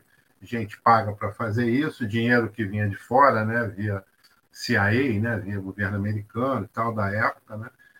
É, o Bolsonaro não teve um apoio interno para dar golpe, né, nem das, da comando das Forças Armadas, nem internacional, nenhum, nenhuma parceria importante se apresentou para apoiar um possível golpe é, nem da grande mídia, a grande mídia no Brasil não marchou nessa, né? Ao contrário do que fez outras vezes, né? Nessa não marchou. E também uma, uma parte significativa da burguesia brasileira não, não apostou no golpe. Talvez alguns setores tenham apostado sim, financiaram e tal, mas uma parte significativa não apostou, né? Então, é, isso com certeza. É, também, assim, né, a análise dos, dos grupos fascistas, né, é, eles, eles recrutam né, e recebem a adesão de pessoas desequilibradas e tal, que, que normalmente são manipuladas para fazer as coisas mais violentas e tal, mas eles têm uma base, a maioria deles que eu tenho notícia, com uma, uma base bem pensada, né? Não é, são organizações e tal, que têm é, uma estrutura e tal, e que tem ação é, com comando, etc. Agora, eles se apropriam e atraem pessoas assim, né? Que é, eu acho que todos nós já enfrentamos essas pessoas em manifestações na rua, até na campanha eleitoral, que vem gritar contra a gente, olho injetado, né? contra os comunistas e tal, essa coisa toda. É, então, é, eu acho que uma parte da ação desses grupos é, é bater de frente com a institucionalidade burguesa, né? Então, não respeitar as leis e transgredir mesmo e tal, isso inclusive nas suas ações violentas, né? A margem da lei e tal. Então, assim, uma das ações, né? Que a gente tem que fazer é fortalecer, né? O poder do Estado nesse sentido, exigir que mude o comando das Forças Armadas, tem um ministro da Defesa é, comprometido com a legalidade tal, né, que mude os comandos, né, prenda o, o, o diretor da Polícia Rodoviária, né, para voltar a ter, é, um, dentro dos limites da democracia burguesa, que são imensos, você ter um mínimo de liberdades democráticas e de garantias constitucionais. Né? O objetivo disso para as nossas forças é é, ter melhores condições de fazer a luta de classes. Não vai ser pela institucionalidade burguesa que a gente vai chegar no, no, no socialismo. Né? Então, é, a pressão que vem é isso mesmo, é para quebrar a institucionalidade e tornar legais, né? É, ou, ou, pelo menos é, tornar a prática, né? É possível, né, de quebras da institucionalidade e aí caminhar para essa normalidade, entre aspas, né, que o, o, o Júlio colocou na, na pergunta. Isso existe sim. É, dois comentários rápidos. Primeiro, concordando com a fala do Ciro, quando coloca o elemento da, da degradação econômica do Rio de Janeiro e tal, que está ligada com a falta de perspectiva. A pessoa não tem perspectiva, vem uma figura, né? Salvador da Pátria e tal, evocando outros valores, o cara vai se afirmar pela fé, vai se afirmar pelo, né, combate aos LGBT, sei lá o quê, isso canaliza, né? Canaliza forças e algumas coisas das igrejas, essas que manipulam, né? Vai encerrando, Eduardo. Tá, vai ter um resultado aqui, ali e tal, o cara vai atribuir isso à intervenção é, divina, tal, não sei o quê, isso tudo leva a esse comportamento. Apareceu uma pergunta aqui, que eu vou. É, se eu estou ciente que uma pessoa que era ligada ao partido falou que era contra a família e tal. É, eu não sei em que contexto foi isso, né? Meu pai está dizendo o seguinte: olha, a família vai evoluindo, né? Hoje há diferentes formas de família, né? Um, um, casal de dois homens, um casal de duas mulheres, isso não existia há 50, 60 anos atrás, hoje, hoje existe. Então, ela podia estar se referindo a isso, não sei em que contexto foi, mas imagina se algum de nós aqui é contra a ideia da família. Como, como assim? Né? Então Obviamente que são coisas manipuladas, né? E, e se imputa aos nossos partidos uma, uma pauta que imagina se a gente vai dedicar, destruir famílias ou coisas assim. O que nós reconhecemos é que o que se chama de família vai mudando, né? E a gente, obviamente, que acompanha isso, respeita essas novas formas e tal, né? Talvez seja essa aí a questão. É, na próxima pergunta, eu vou fazer minhas considerações, que agora estão me chamando, a reunião está começando, mas eu respondo mais uma e aí vou ter que sair, tá? Manuel, você quer fazer essa próxima pergunta? Eu queria sim. É, a gente viu que durante o governo Bolsonaro, e principalmente no final, né, os aparelhos né, institucionais do Estado brasileiro foram utilizados de uma maneira vergonhosa. Eu acho que nunca vi uma campanha eleitoral em que o Estado brasileiro foi manipulado para servir a determinado candidato. E uma das formas que, esse, que esses aparelhos foram utilizados é a questão econômica, né? É, bilhões, bilhões, né, de reais foram investidos, foram é, jogados na economia brasileira para favorecer e de certo, de certo modo isso ajudou bastante a, a campanha do Bolsonaro. Mas eu é, tem, tem, a pauta de costume que vocês falaram, que para mim é uma coisa mais da bolha dele, mas o que, o que poderia definir a campanha eleitoral era a questão da economia. Né? Não deu tempo do, do Bolsonaro fazer tudo o que ele queria em relação à economia para ele virar o jogo e vencer esses. É, fazer essa diferença dos 2 milhões que deu a vitória ao Lula. Mas eu queria que você fala, vocês falassem um pouquinho de como que vocês observam é, a, a, a, economia no futuro. Né? O, o, Ciro, no início, ele falou uma coisa que eu concordo, né, que o governo do Lula vai ser muito mais difícil do que, a, do que foi é, os dois primeiros mandatos dele. Isso tinha a ver com a economia. Né? O Brasil, naquele momento, se aproveitou muito de um, de um é, dos preços das commodities, por exemplo, isso favoreceu muito. E parece que isso não está é, nos horizontes da economia mundial. Muito pelo contrário, né? A tendência é você ter uma, uma crise na economia mundial. Alguns já, já dizem que já começou, inclusive, né? Eu queria que vocês falassem um pouco como é que vocês podem analisar qual, qual pode ser o quadro da economia no governo do Lula, né, tendo essa perspectiva, né? Porque se o governo Lula consegue reverter essa a economia a, a seu favor, ele tende a, a fortalecer um, um possível candidato de, da esquerda é, daqui a quatro anos. Caso contrário, caso contrário, a economia dê burros na água, né? Se for mal, isso pode é, fortalecer a resposta é, do fascismo. Aí eu queria que vocês analisassem um pouco como que vocês entendem é, o quadro da economia mundial nos próximos anos e como tem, isso vai ter reflexo no Brasil. Fazer o seguinte, dar um tempinho um pouco maior para essa pergunta, já a resposta, já que o Eduardo vai embora daqui a pouco tá? Cinco a sete minutos para cada um de vocês. Quer começar, Eduardo? Posso começar. Eu já me despeço, vou ouvir o Ciro e saio porque a outra reunião está começando. Bom, é, primeiro, realmente, né, se a economia brasileira tivesse tido né, um, um, desempenho bom, né, e ela não teve, em parte por conta da pandemia, mas em parte por bombas relógio que ele mesmo, Bolsonaro, criou, né, para a economia. Sem a pandemia, talvez tivesse tido um resultado melhor, mas não seria nada muito diferente, não dadas as, as bombas de relógio aí que ele criou. Além do, da coisa econômica, o desempenho na pandemia, né? Quer dizer, o fato de que 80 e tantos por cento das pessoas né, tomaram as vacinas, né? se bateram contra o negacionismo da, da existência da, da, da pandemia, que era uma gripezinha, etc debilitou muito o Bolsonaro. Até pessoas que votaram no Bolsonaro admitiam isso, né? admitiram isso.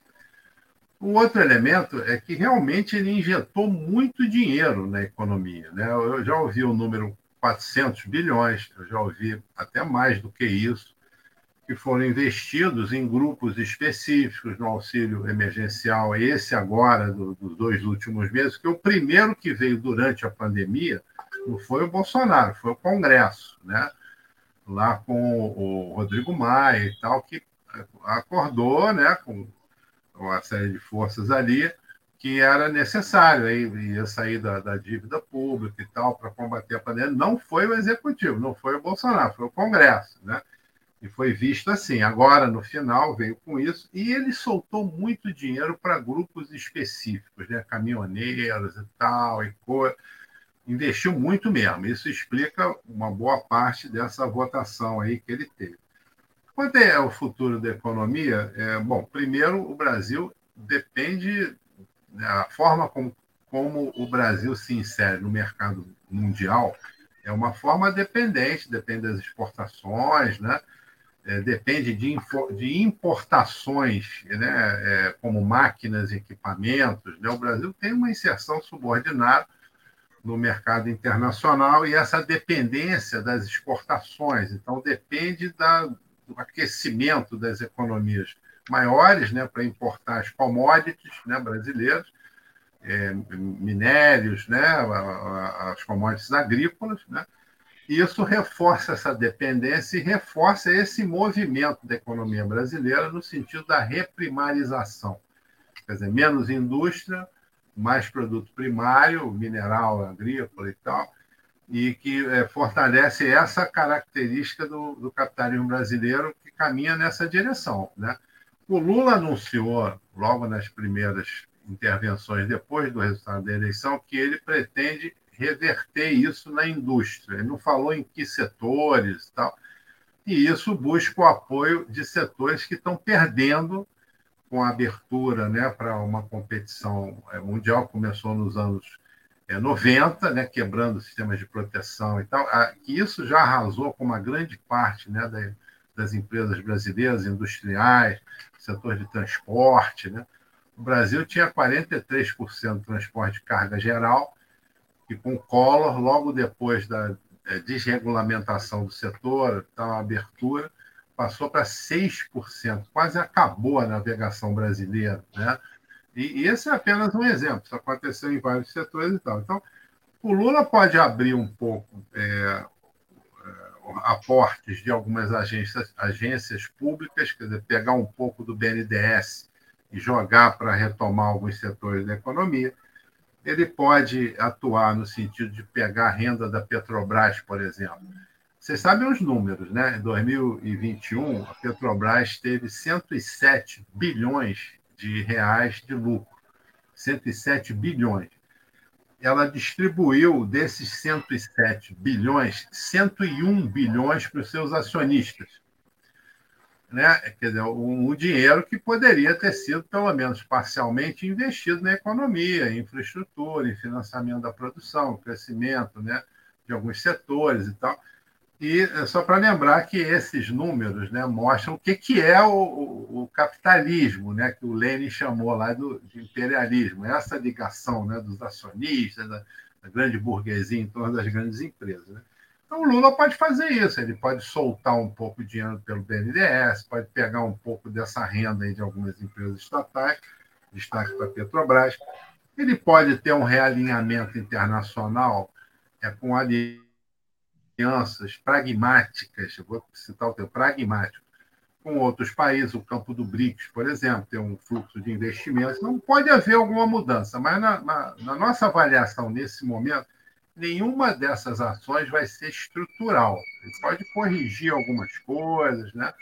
mas vai predominar o modelo atual, vamos dizer, com algumas possibilidades de suavização, mas vai ser o liberalismo, não vai se afastar disso, não vai ser uma economia dirigida, regulada, né?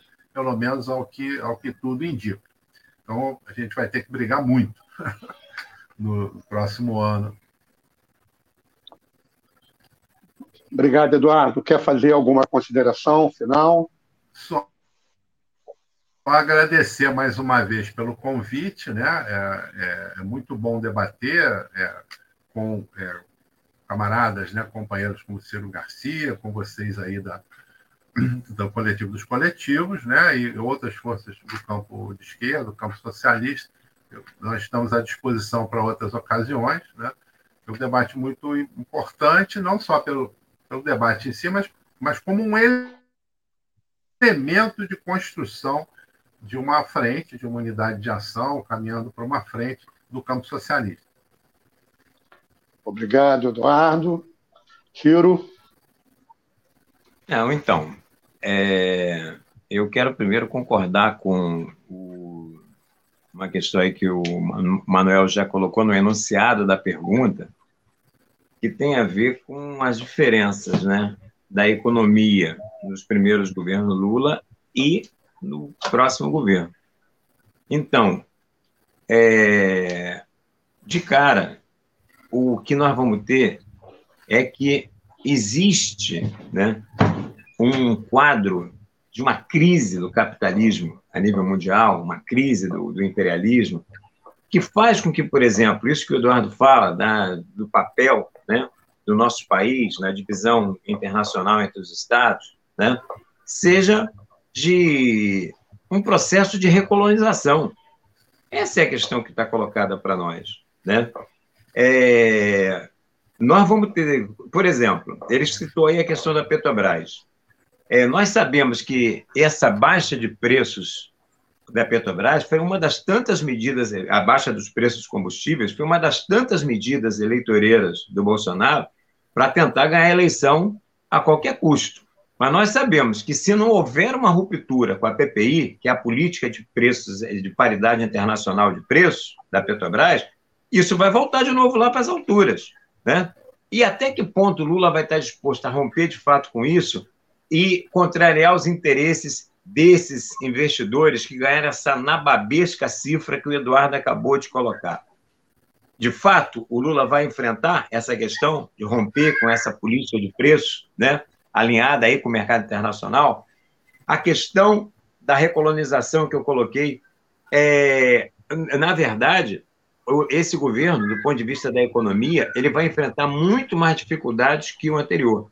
Agora, tem uma contradição aí né? é um paradoxo, é que esse governo Bolsonaro foi um governo mas tão ruim, mas tão ruim, que mesmo num marco de dificuldades, o Lula pode fazer alguma coisa que vá dar uma sensação de, de, de, de melhoria, né? Por exemplo, ele está falando, o Eduardo falou essa coisa da retomada da, da indústria, e ele diz por onde, ele diz que vai retomar plano de moradias populares, o Minha Casa Minha Vida, re, reaquecer a questão da, da construção civil, que é um setor que emprega muita gente, tá entendendo? Então, existe. A, a, a terra foi tão arrasada durante esses quatro anos, né? É assim, um, foi um governo tão pífio e tão. É, é, bom, tão, tão ridículo em uma série de aspectos, que algumas coisas vão poder é, dar, assim, essa, essa sensação aí de, de melhor. Agora, na essência, no conteúdo, vamos ter claro, o que nós vamos ter é a manutenção né, de um projeto neoliberal, de uma agenda neoliberal, que vai ser mais ou menos elástica de acordo com a nossa luta, com a nossa resistência, porque essa frente amplíssima que está formada aí, né? É, tem coisas, é óbvio, que não vão acontecer, ou supostamente são mais difíceis de acontecer. Nem não vamos dizer que não vai acontecer. Uma privatização da Petrobras, uma privatização do Banco do Brasil, empresa que eu né, servi por durante 35 anos da minha vida, é muito mais difícil. Estão mais, estão mais distante de estar colocada no horizonte do que com o Paulo Guedes desvairado da vida e, e, e Bolsonaro e companhia limitada. Mas a privatização por dentro do Banco do Brasil, a privatização da Caixa, a privatização dos Correios vai continuar, porque já vinha isso desde os governos petistas. Né? Cada vez mais a participação dos acionistas é, em detrimento de um investimentos sociais, como é o exemplo que o Eduardo deu aí ainda há pouco, quando falou da questão da, da Petrobras, é a mesma coisa em relação ao lucro do banco, ao lucro da, da, da Caixa, do Banco do Brasil e assim por diante. Então, é, do ponto de vista da economia, entrando no cerne da pergunta do Manuel, lamentavelmente, nós vamos ter situações piores. existe uma crise mundial que não se fechou, que se abriu desde os anos 2000, mas que impactou de maneira diferente para o Brasil naqueles governos Lula, quando surgiram os BRICS, com Brasil, Rússia, Índia e China, aproveitando os preços das commodities em alta. Isso não vai acontecer agora nesse momento. E, lamentavelmente, a gente tem que ter uma coisa como perspectiva. Nós tivemos uma série de governos na América Latina onde a esquerda, né, esses governos típicos, com a cara do governo do Lula, governo de frente amplas, ganharam as eleições, né, não o governo socialista, mas essa esquerda liberal, essa esquerda que gere o capital com responsabilidade, portanto, implementa o projeto neoliberal, e logo, logo, existe um processo de desencantamento e de desilusão das massas com esses governos que ocasiona, por exemplo, uma derrota importante, como foi a questão da Constituinte lá, da Constituição lá no Chile, onde a, a, a ultradireita, através de factoides, através de fake news e tal, acabou derrotando aquela Constituição que, pô, seria para ser colocada no lugar da Constituição pinochetista. E quem saiu enfraquecido aquele, quem pagou aquele preço foi o Boris, foi o governo Boris. A gente assistiu isso com o Alberto Fernandes na Argentina, nós estamos assistindo isso nos diversos lugares. Agora mesmo, aqueles setores mais reacionários de ultradireita da Bolívia estão novamente mostrando as garras, lá na chamada meia-lua. Então, se nós não tivermos um governo que, de fato, enfrente, né, de uma, uma, uma perspectiva radical, essa situação econômica, isso não vai mudar.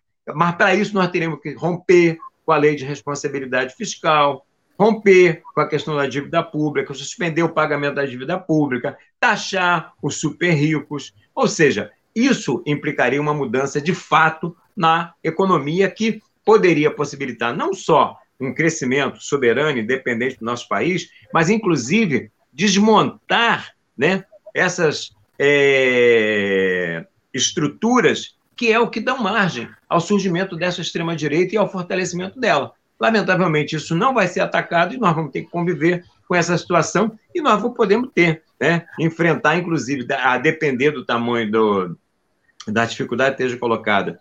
E se o Lula não consegue, de fato, é, fazer um governo que o distinga, de fato, do que foi esse, o governo que está aí, do ponto de vista de atender mínimas perspectivas né, da, da, da classe trabalhadora, até a volta de uma é, extrema-direita no processo eleitoral. Até isso está colocado como perspectiva.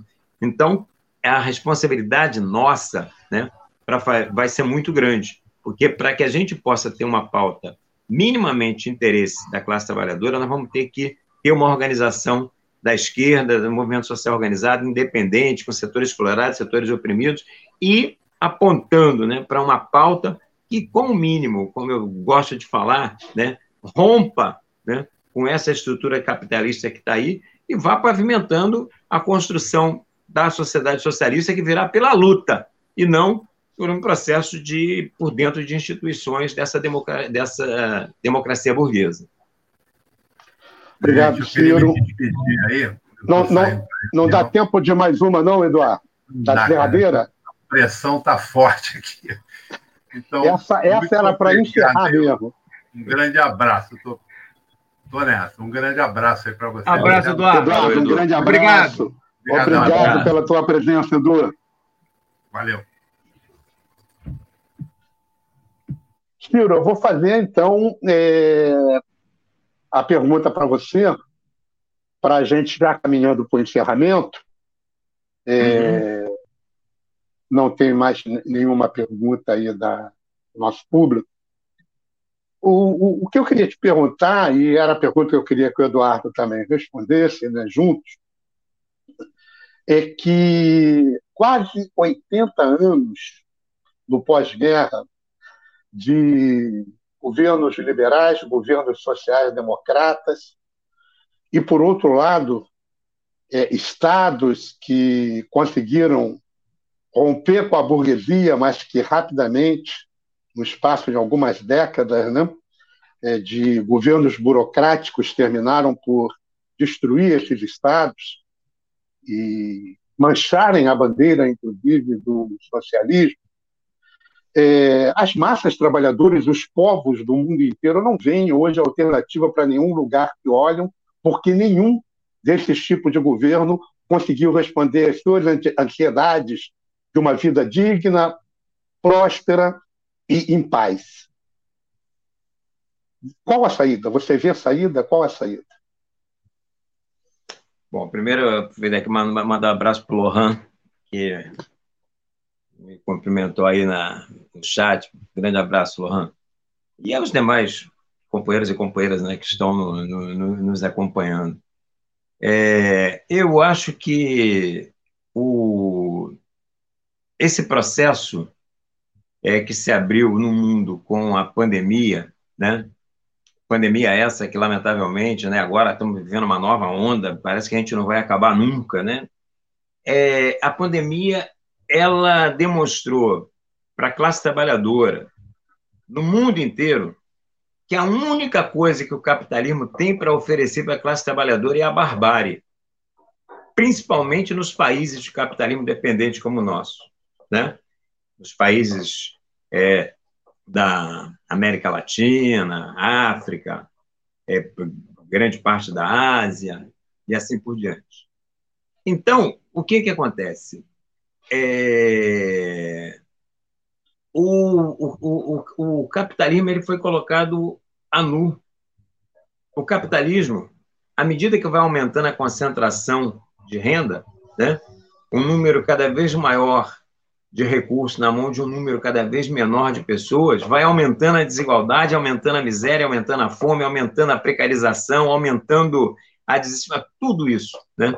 E a única possibilidade real que existe como alternativa a isso é a construção de uma nova sociedade, que passa pela construção de uma sociedade socialista.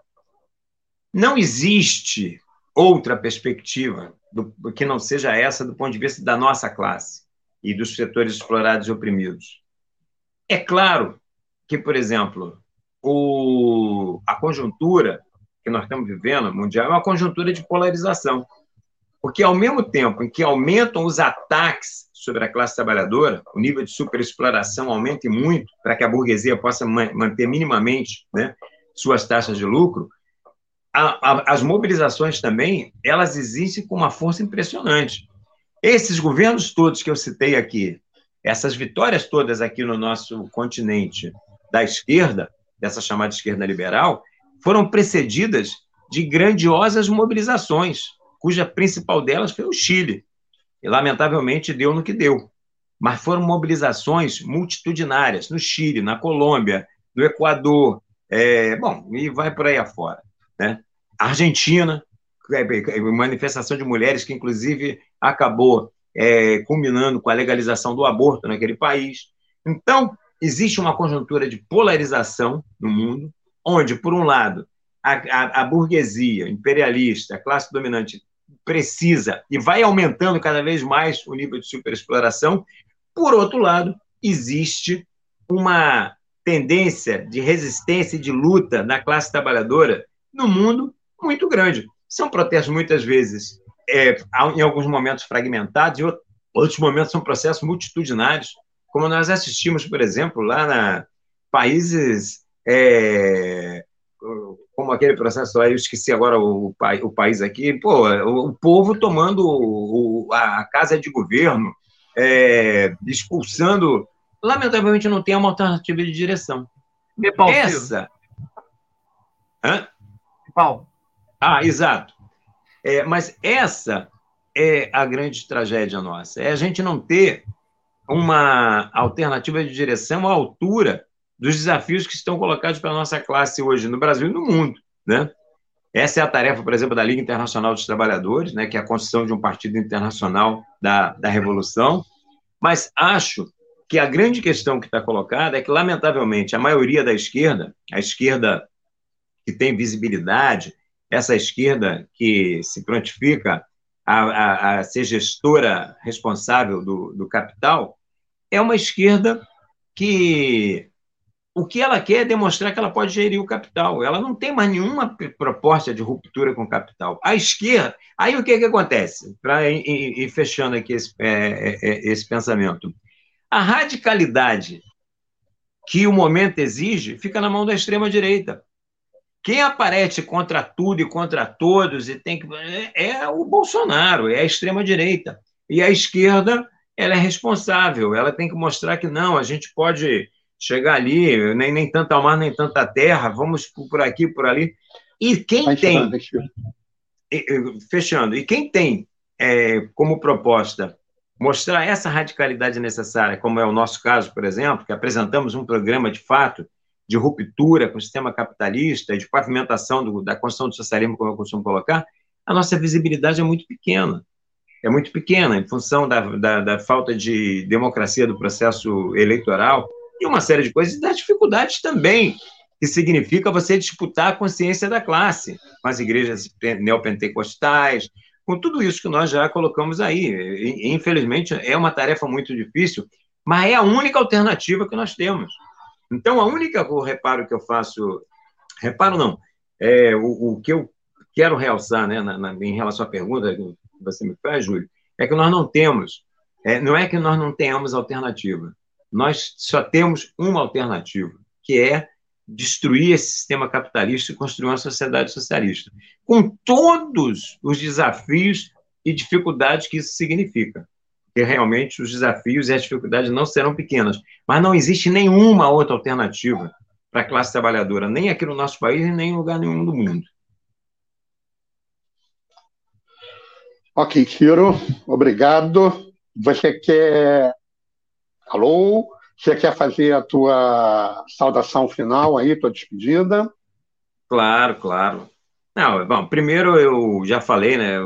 Obrigado aí pelo, pelo convite, é importante debater com os companheiros, debater com o Eduardo. Pena que a UP não, não compareceu, né? É, mas saber que esse é o último programa do ano é, é, um, foi, é importante, né, gente saber que estamos contribuindo aí para o encerramento aí dos trabalhos aí dos quintas políticas culturais, me colocando à disposição do programa aí para o próximo ano, que assunto não vai faltar, luta não vai faltar, e nós vamos estar tá aí para debater, vocês podem ter certeza, e convidar né, os seguidores aí a acompanhar né, as nossas propostas nas redes do PSTU, quer seja as minhas redes, no Instagram, no Facebook, né, Ciro Garcia, arroba Ciro Garcia no, no, no Instagram, Ciro Garcia no Facebook, é, ou próprio as redes do, do PSTU, né, se apropriar do programa que nós é, é, elaboramos para o Rio de Janeiro, que não é um programa para eleição, mas é um programa para intervenção ao longo do próximo período, foi, é, é, é, foi um dos grandes saldos políticos que nós tivemos nesse processo eleitoral, e convidar a galera para, no, no, sábado, estar tá na Marcha da Periferia, que o Lohan mencionou aí, é, na, lá em Madureira, a partir das 11 horas, concentração embaixo lá do viaduto Negrão de Lima, vai ter slams, vai ter, bom, tem todo um momento prévio lá na, na, na concentração, e a marcha deve sair às 13 horas até a Capelinha, como tem sido tradicionalmente. Vai ser no dia 19, porque o dia 20, que é um domingo, e fazer a marcha com o comércio de Madureira fechado não tem nenhum sentido. Então, vai ser no sábado, 19. Então, eu quero aí fazer um convite para a galera aí dos Quintas Políticas Culturais para comparecer.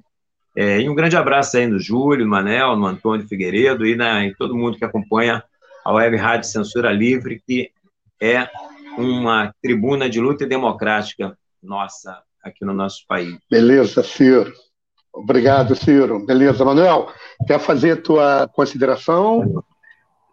Eu queria agradecer ao Ciro, ao Eduardo. É sempre um prazer é, discutir assuntos tão relevantes com pessoas tão capacitadas. Então, queria agradecer. Agradecer a você, Júlio, que está na Bahia, mas mesmo assim está disposto aí a contribuir com a, o nosso programa. Obrigado. O, o é, Júlio, o Júlio nem pôde. O, o Júlio está na Bahia, Manuel, mas ele estava tão é, enrolado com o de sinal que ele nem pôde tomar uma água de cocozinha, entendeu? Enquanto. É, fica uma amanhã. Eu, eu queria agradecer é, a todos vocês que enriqueceram o Quintas com suas participações, com seus comentários, suas críticas é, queria agradecer também a todos que gentilmente aceitaram o nosso convite e fizeram um programa acontecer na sua forma política, com os debatedores, palestrantes, entrevistador, entrevistados, como hoje, e na sua forma cultural, com as bandas, os cantores, poetas, músicos, artistas, enfim, deste nosso imenso e diversificado Brasil. Queria agradecer a todos os coletivos do coletivo de coletivos que, de uma forma ou de outra, contribuíram para a realização do Quintas Político-Cultural. Posso deixar de citar os coletivos que constantemente ou temporariamente estiveram conosco. A Associação de Moradores do Marco 7, o Coletivo Zulo, o Centro Cultural Otávio,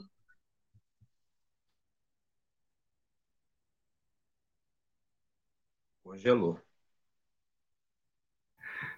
Eu acho que ele foi tomar a água de coco, Júlio. Agora. O, a, a, ele voltou? Não, ele foi, ele foi agora, o Ciro. Ele foi agora. Agora, uhum. agora ele, ele nos abandonou. é que ele ficou andando. Ele ficou andando, aí ele perdeu o sinal. Mas é, é, isso, eu acho que é, o Júlio estava mencionando os coletivos que fazem parte do coletivo de coletivos. Agora ele voltou. Opa, voltou. Vo é, voltou? Viram... É que você estava falando o nome dos coletivos, a gente achou que você foi beber água de coco, Júlio. Eu parei em qual coletivo? Casulo.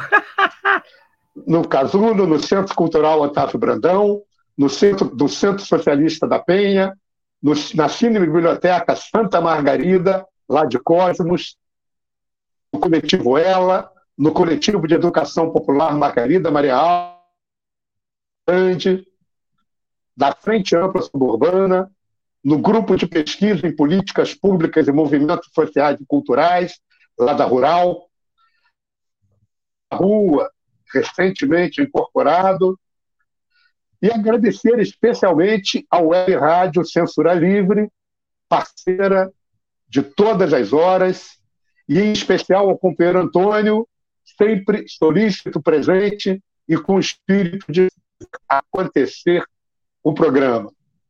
Agradecer hoje o Eduardo, que já se foi, ao Ciro, que está aqui com a gente até agora, e dizer para vocês que em janeiro do ano que vem, na segunda quinzena, a gente está de volta, força total.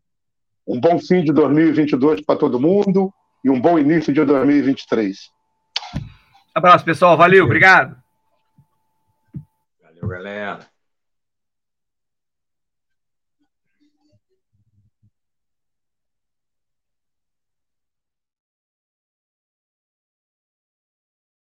Quintas Político-Culturais.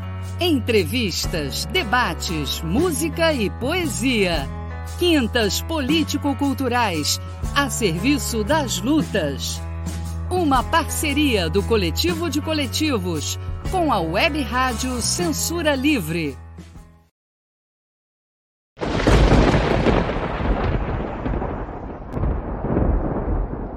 Este programa é de inteira responsabilidade de seus idealizadores, produtores e apresentadores.